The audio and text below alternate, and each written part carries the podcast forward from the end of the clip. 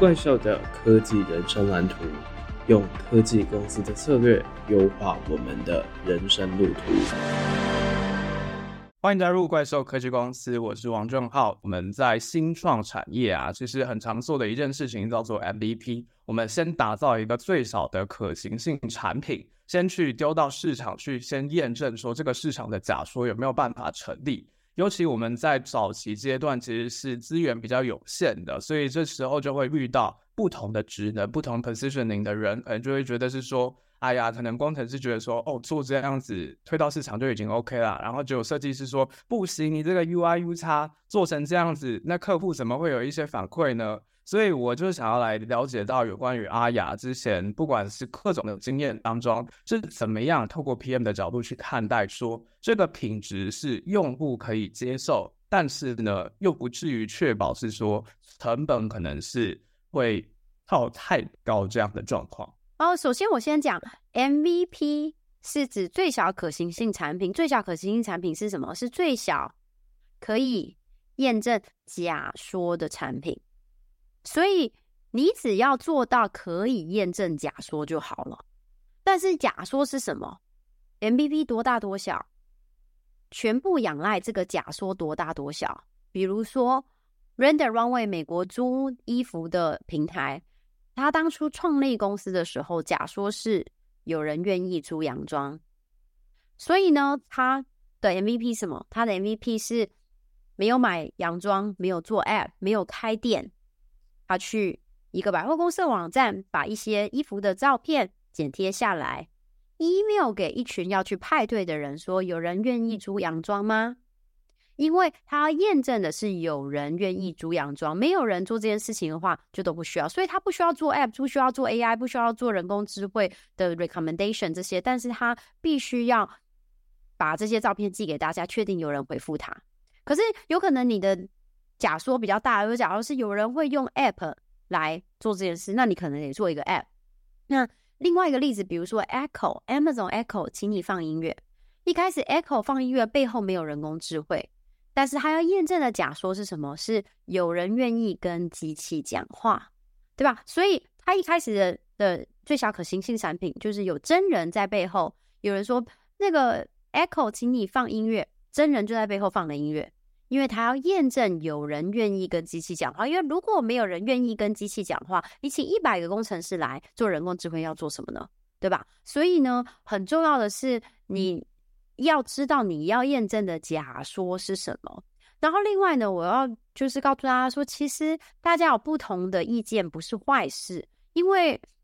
我们以前在像 eBay 工作的时候啊，我们都说，如果一个产品呢，就是大家做起来都很愉快。那保证那个产品上线之后会反应很烂，为什么呢？因为当你大家都很愉快，就是大家都在自己同温层里面，每个人都觉得啊我大家想的都差不多，那你一个人就已经抵十个人了，根本不需要十个人一起来做这件事，你是一一个人的想法。那原本本来就是每个单位负责东西不一样嘛，Product Manager 产品经理负责的是 Do the right thing，做一定要找到对的事情来做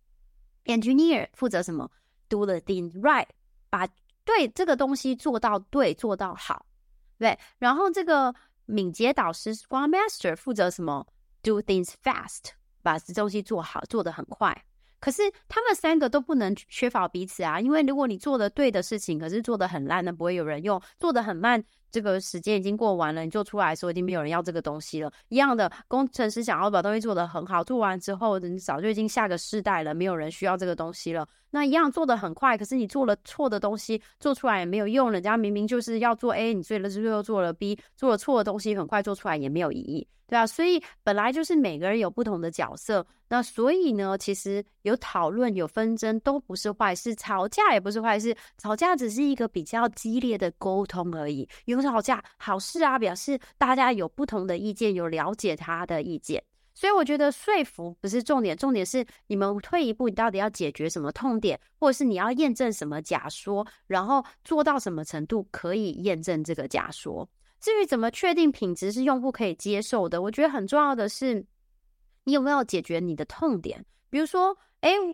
这个就好像 PTT 很丑啊，可是以前很多人用 PTT，因为它的痛点是哦，我希望有人可以找到志同道合的人跟我聊一件事，对吧？所以。那你到底中真正有没有解决这个痛点？就好像在美国，这个以前 Craigslist 很烂，可是呢，我重点就是我想要卖一台车。以前 Craigslist 再丑再烂，我只要登上去，因为很多人用，所以就会有人电话跟我联络，把我车买走。所以重点是你到底有没有解决痛点？那这个痛点一定要至少要解决，其他的东西我觉得迭代优化就可以了。这个其实就让我想到 LinkedIn 创办人讲过的，就是有关于我们其实有时候，如果我们先等到非常后面再推出的时候，觉得自己觉得不尴尬的时候推出，其实就代表说真的是太晚推出了。这其实也是我们之所以要说 MVP 非常重要的原因。那其实刚刚阿雅也讲到了蛮多，其实就是我们必须要去对准整个有没有办法去解决掉用户的痛点，然后再去想说这个 MVP 到底要做到什么样的程度。那最后，我想要回归到一件事情，也是我们不管在整个职业路线当中非常重要，就是做好向上管理这一块，去确保说我们在整个职涯的路上是非常顺遂的。那在一开始，我想要聊到的一点呢，就是有关于我们在跟主管之间的沟通，因为主管其实我们如果是不管是中阶主管的话，就会有跟几十个人要带不同的团队。然后又要再跟我们的上级去进行报告。虽然我们会讲说，如果你要跟主管好好的去确保说，我们都是在整个位置上的，可以透过 weekly one on one 去沟通我们整个做事的进度，去对齐整个目标。但是我觉得，其实有时候光是做这样子还不够。那不知道在向上管理这一部分，阿雅还可以再跟我们讨论，再分享一些有关于我们在做向上管理的一些方式。嗯，首先我想，像好的。好的员工呢，我的经验是这样：好的员工呢，我跟他开会 one on one，我都不用想，不用准备，不用做事。为什么呢？因为他一来已经准备好他要我做的事。不要搞错哦，不是主管要属下做的事哦，是属下要主管做的事。为什么呢？通常我们会用一个。呃，档就是第一个是，首先他我们会通常会开一个一对一的文档，就是每一次我跟你开会都固定在这个一对一的档案上，你可以放你要讨论的 agenda，我可以放我要讨论的 agenda，所有我讲的东西你都找得到相关的连接在上面，不用感觉东一个档案西一个档案。然后第一件事情上来，你要先叫主管能够帮你做的事，为什么呢？因为其他报告的东西，FYI，我只是让你知道我现在在做什么。其实就算你们没有讨论到，无所谓嘛，我 email 给你也可以，我 Slack 你也 OK 啊，对。可是你一开始就要先讲，老板我要你做事，要你做什么事？比如说我要你帮我去，我要你 approve 这件事情，我已经想清楚了，我只是觉得这个方案需要你帮我核准，还是我要你的 guideline，我希望你的跟我讲，你觉得应该怎么做？我自己想不出来，我自己做这个，我有想这想这，但我觉得都不好，你可不可以给我一些意见？还是我希望你去帮我跟向上管理，再向上管理，希望要资源。我们现在这件事情做不出来，所以我真的可能很需要。我的建议是，我们在印度请一个工程师做，或者是我们 AI 付钱这个 AI 软体做，还是我觉得我们应该要外包去给什么什么公司来做？我需要你帮我找这个资源，还是隔壁部门？我觉得隔壁部门我需要他帮忙，你可不可以跟隔壁老板说一声？就是你到底要老板帮你做什么事？你要记得，如果你跟老板 one on one 完，听完之后，老板什么事情都没有做。那你完全浪费了他的时间，对吧？因为你这三十分钟过完了，老板听完也没有告诉你一定要你要知道的事情更好，也没有因为这件事情他可以去跟大老板报告什么你做的好棒棒的事，也没有因为这样子帮你排除了困难。那你跟他报告，就算他都知道，没有意义嘛？老板知道你做的多好，对这件专案没有帮助啊，不会更好啊。对吧？所以如果对方听完你的报告，什么事情都没有做，那你们浪费了彼此的时间。所以即使你是在讲我好棒棒，其实你的目的不是讲给老板听，是讲给老板，让他可以拿去再跟大老板邀功。所以你要想，你的报告的对象其实不是你老板哦，是老板要拿你讲的东西去跟大老板邀功，这样才有意义嘛。不然的话，他听了你做好棒，他也没有因为这样比较瘦啊，对吧？所以。嗯，首先师姐了解，就是一开始先请他，让他做你需要他做的事。再来呢，你就可以用 PPP 的模式。PPP 的模式是什么？就是 P 是 Progress、Problem 跟 Plan。Pro progress 就是我最近现在做了什么东西，从总永远从 action word 开始，就是英文来说的话，就是我创造了什么什么东西，做好了什么什么东西，那个计划了什么什么东西，执行了什么什么东西，就是从这个动词开始，然后讲我做了什么事情，然后记得做了什么事情要有 outcome 跟 output。output 是什么？output 是你做出来的东西，比如说我中午吃了一个便当，那是你做。做的事，结果是什么？结果是我饱了，而且胖了两公斤，那个是 outcome。对，一样，我做了这个报告，结果是因为这样子，我们增加了百分之十的业绩。就是 output，不要穷忙、瞎忙、很忙。对，你忙着，就是是为了最后创造影响力。到底你创造的 impact 是什么？所以记得你做了什么，你的 output，然后 outcome 是什么东西。然后 PPP 嘛，progress，再来是 problem。你讲到 problem 的时候呢，你要记得先提出解决方案，不然就就把垃圾丢给老板，对不对？你就是我，我想过了，我觉得有这三个解决方案，你觉得哪一个比较好呢？老板可能会告诉你，我觉得三个都不好，我觉得哪个更好。可是至少你自己想过了，不会觉得是你把不会的东西又丢给老板做。那还有呢，再来就是 plan，plan plan 讲 plan 的时候要记得。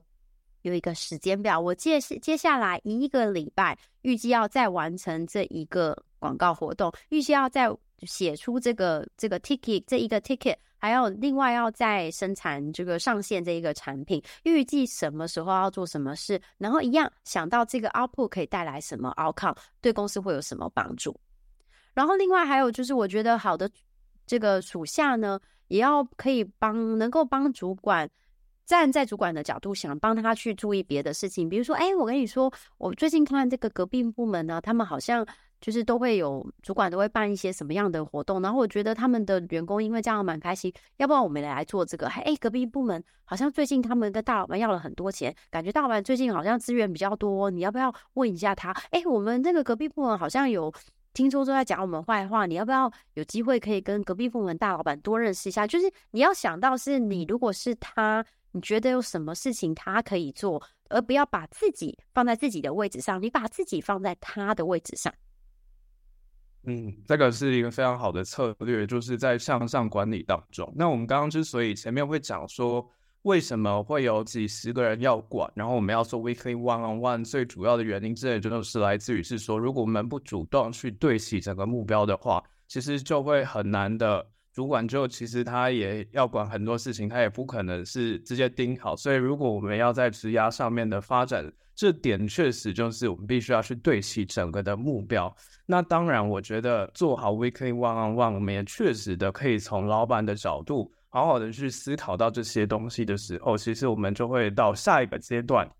就是要来谈所谓的升职这件事情。那升职其实又跟过去不太一样的点，大概就是以呃不同的公司的状况不太一样，但是至少大公司来讲的话，会有遇到可能是跟同组的 team 要去竞争，因为毕竟会升上主管的就是少少那几位，而且其实还是有其他部门的主管也是要认可你要 qualify 的情况之下才会有机会，所以我就想要来请教一下阿雅，有关于在这方面。就是如果我们要提升职这件事情，虽然我们是知道要提早提，然后也要去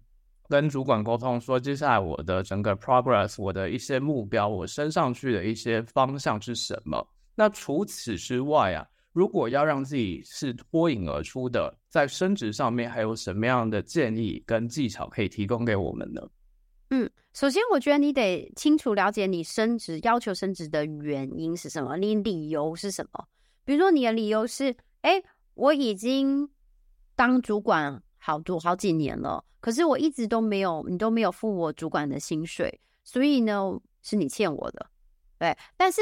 在首先在讲这件事情，你先必须要回归到你得自己了解市场行情，就好像哦，我想要卖一支 iPhone，这是 iPhone 十一，我不是确定这个 iPhone 十一现在市价多少，你一出去就说我觉得我这个要卖八万，那就不会有人买，所以你得首先先了解。你现在值多少钱？可是你要记得哦，你现在值多少钱跟你没有关系，跟你做什么才有关系。比如说，我同样是阿雅，我可以去当创业家，我可以做这么多钱；我可以去当这个数据分析师，我可以做这么多钱；我当产品长可以做这么多钱；我当行销长可以做这么多钱，对吧？就是每个人可能有不同的事情可以做，可是这个职位在市场上的价值是不一样的。那当然，你有可能选比较少的，因为我就是真的很想要做这件事，我不想要再去那里。那个银行上班，我觉得很无聊。我想就是想要来做 podcast，对吧？所以，但是你要知道这个东西在市场上现在的价位是什么。首先了解完了这个以后，好，比如说，我觉得市场上现在当主管的价位是这个，然后我也确实已经当主管一两年了，可是我一直都没有被升迁。我已经在带领团队，已经在做这个管理、这个营收还有这个预算了，但是我并没有做主管，所以我觉得现在你应该要付我。那个以市场上的价值，还是呢？你是来卖一个愿景，老板，我们部门呢都没有在做这个呃电商这个部分。然后我觉得我们应该要来做电商，因为我想以我们现在这个店面的呃的反应啊，我们产品的价格，我们做电商至少一年可以赚五百万。那如果赚五百万的话，你多付给我五十万，我觉得很划算嘛。这是一个投资，我让我来扩张来做这一块。或者是说你是在希望你是要来邀功吗？比如说，哎哎，老板老板，我们上个月呢办了这个大型的活动，以前我们活动呢都只能赚五万八万，我们这一次我活动赚了三十万，所以我觉得我应该要得到一万块钱奖金，因为我帮公司创造了这么多价值。所以你要必须要知道你的逻辑是什么？你是市场是这个价，我已经在做这个，你要贴回给我市场价，还是我是在卖你一个愿景？我觉得是什么？什么东西可以做？还是呢？我是已经创造了价值，我希望分一杯羹。你有注意到吗？我刚刚讲的这三个选择跟你都没有关系，跟公司才有关系，对吧？如果我现在已经当主管了，你就算我明天离职，不带不做这个工作，你去外面请一个主管也要这么多钱。对不对？你你就算你不要你不要我，你是想要你觉得做电商很好，应该要开始来做电商，你也得请一个来做电商的人，也是要那么多钱啊。所以跟你都没关，是跟公司才有关，跟市场才有关。所以我的建议是回归到不是你，是因为哦，我最近生小孩了，所以我想要多一点钱。我最近这个某因为妈妈买房子，所以我想要多一点钱，跟你没有关啊。你你那是你家的事啊，跟公司有什么关系？你要想这个东西对公司来说，为什么是一个对的投资？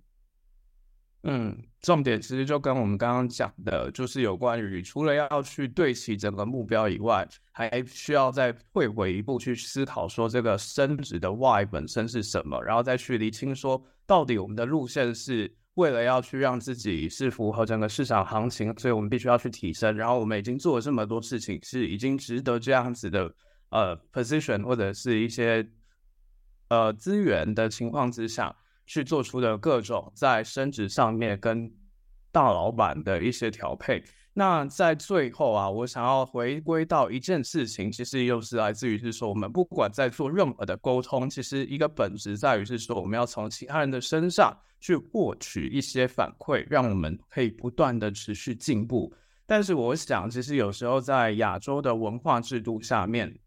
我们比较多的稍微可能是比较内向，不敢去直接的去要一些 feedback，又或者可能是会比较多是在观察的情况，就是我们可能会观察到很多现象，我们可能会说，哦，主管很忙，所以如果我要请他帮我做一些 feedback，或者是再去做各种的事情的时候，可能就会碍于自己可能比较内向，又或者是说不知道要怎么样好好的去让这些 feedback 可以帮助我们去持续的成长。那在这一部分，我想要从三个角度来看，就是有关于跟主管要 feedback，有关于跟同事要 feedback，还有或者是跟其他人要 feedback 的一些想法，就是有关于我们在做这些 feedback 的过程当中，跟不同人要 feedback 上面，是不是有一些 timing 跟技巧需要注意的呢？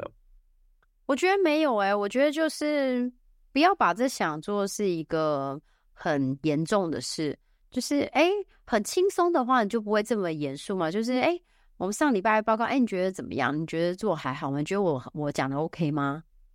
就这样，就是我们在会议之前来小小讲一个，这就是如果他是很经常发生，你就不要不会觉得那么尴尬，好像哦得讲这件事情，我得一定坐下来啊，然后喝杯水，然后这个月好，那我来跟你讲这件事，不需要嘛，就是 feedback 可以发生在任何的时候，小小的地方也都 OK。所以我是觉得，就是就告诉别人说，哎，我觉得你觉得这个简报怎么样？哎，你觉得我今天讲的如何？你觉得最近你觉得我有帮上忙吗？还是哎，你觉得还有什么事情我可以帮忙？其实你。然后，或是哎，你觉得另外一个同事，你其实不是问你自己，你觉得另外一个同事他的优点是什么？觉得他厉害在哪里？那就其实意思就是反过来，就是你不厉害在哪里嘛。所以我觉得可以，第一，首先有想到这样就很好。但是我我觉得很多时候，其实即使你不主动要求，其实别人其实也会提供给你。那大部分的人一开始就会觉得很 defensive，觉得哦，他捅我一刀，他讲我哪里不好。可是其实不是啊，就是。知道说哪里不好，当然很痛苦嘛，没有人想知道哪里不好。可是知道哪里不好才能改进啊！你不觉得你有时候看韩剧的时候，就会觉得啊，我觉得他这这里真的太慢了。我希望有人跟这个导演讲一下，他如果这里快一点，我们就不会转台了，对吧？谁那那其实不是希望他更好嘛？嗯，所以我我觉得就是不用让他就是以这个 growth mindset，他说，哎，我赚到的，竟然有人告诉我，如果我今天要去请顾问公司来。给我，或是要去请职压导师来跟我讲什么，我还花钱呢。对，可是有人告诉我这件事，哦，我觉得很好，我觉得改变一下心态就可以比较正面，也比较容易，没有说一定要哦，要怎么样才能开口来问了。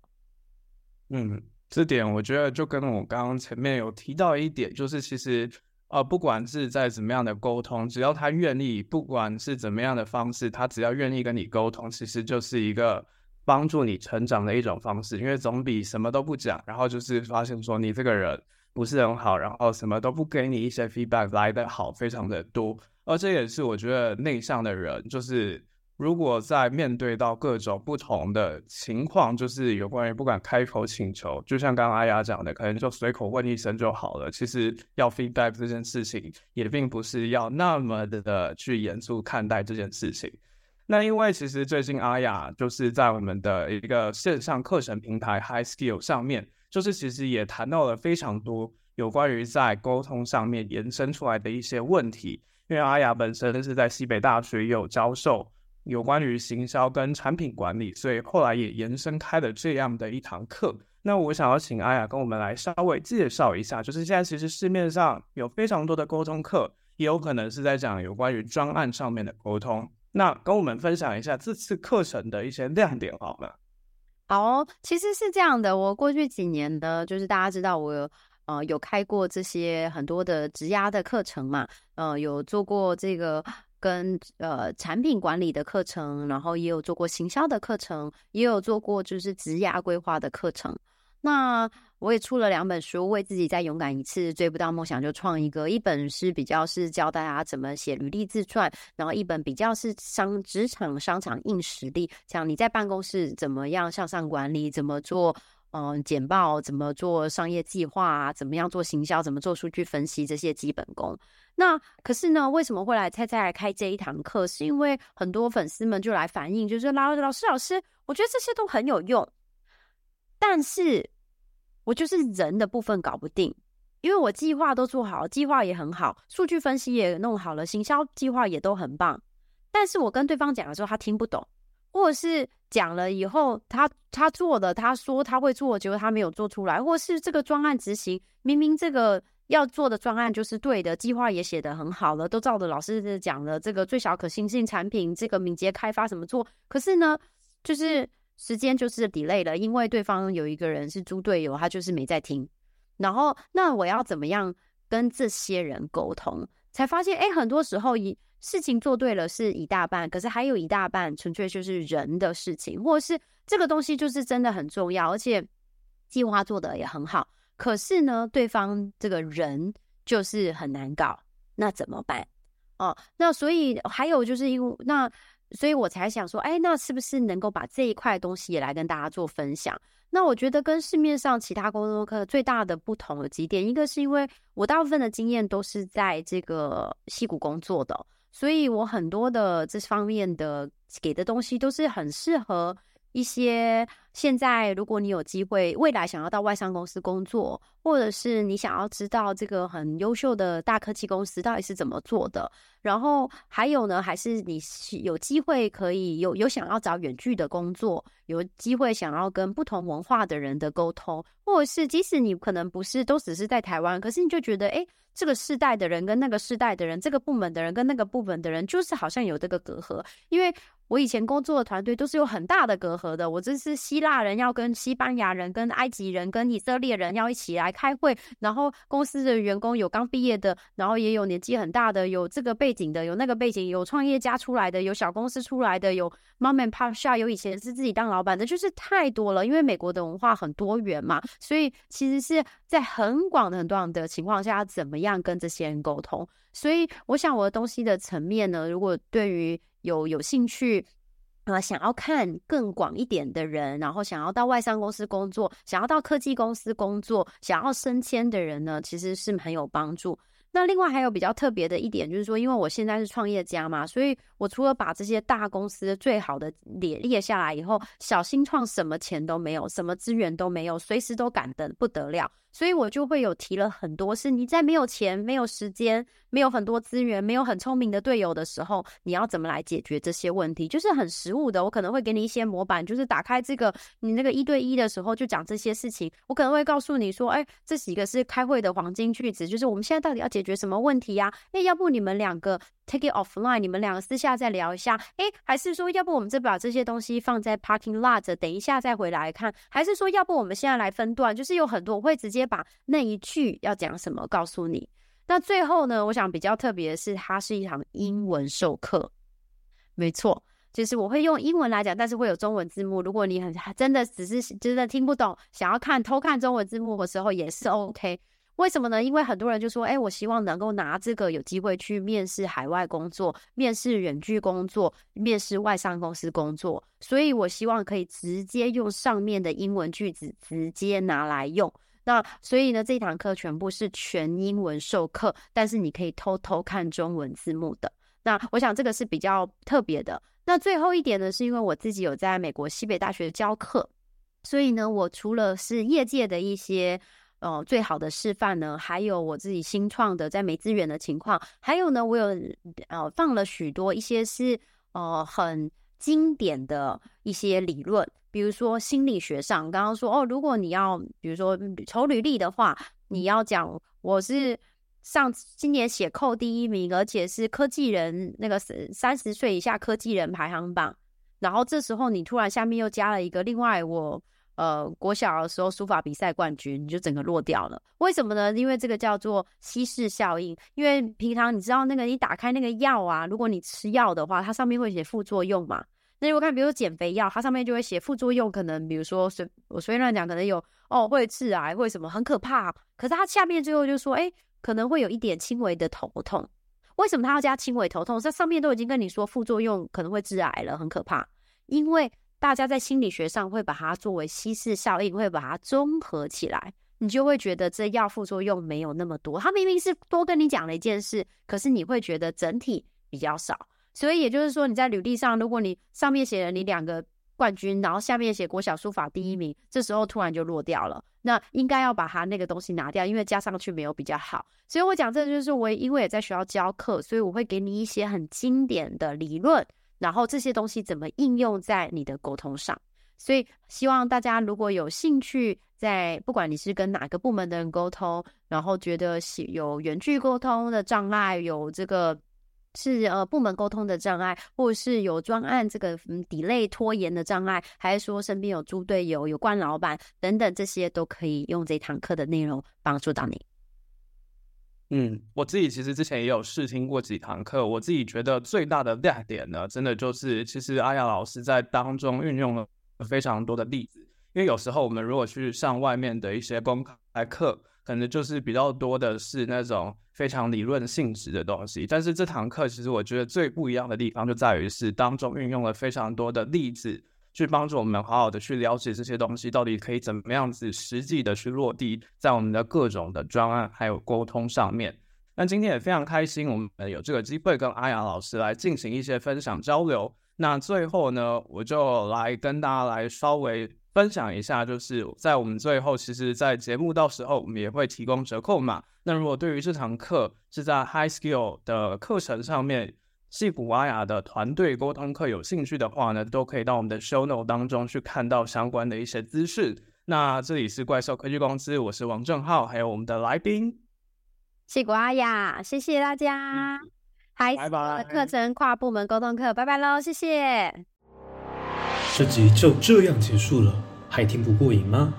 别忘了订阅、分享你听完的心得，还有推荐这档节目，追踪怪兽科技公司的 IG 粉砖，上面还有重点短片，赶快到怪兽科技公司 Vocus 沙龙解锁付费文章。还有还有，订阅免费的怪兽双周快报，每两周一则科技时事和两本思考书斋。社会变得再快，你还是可以拥有超强适应力，成为大神兽。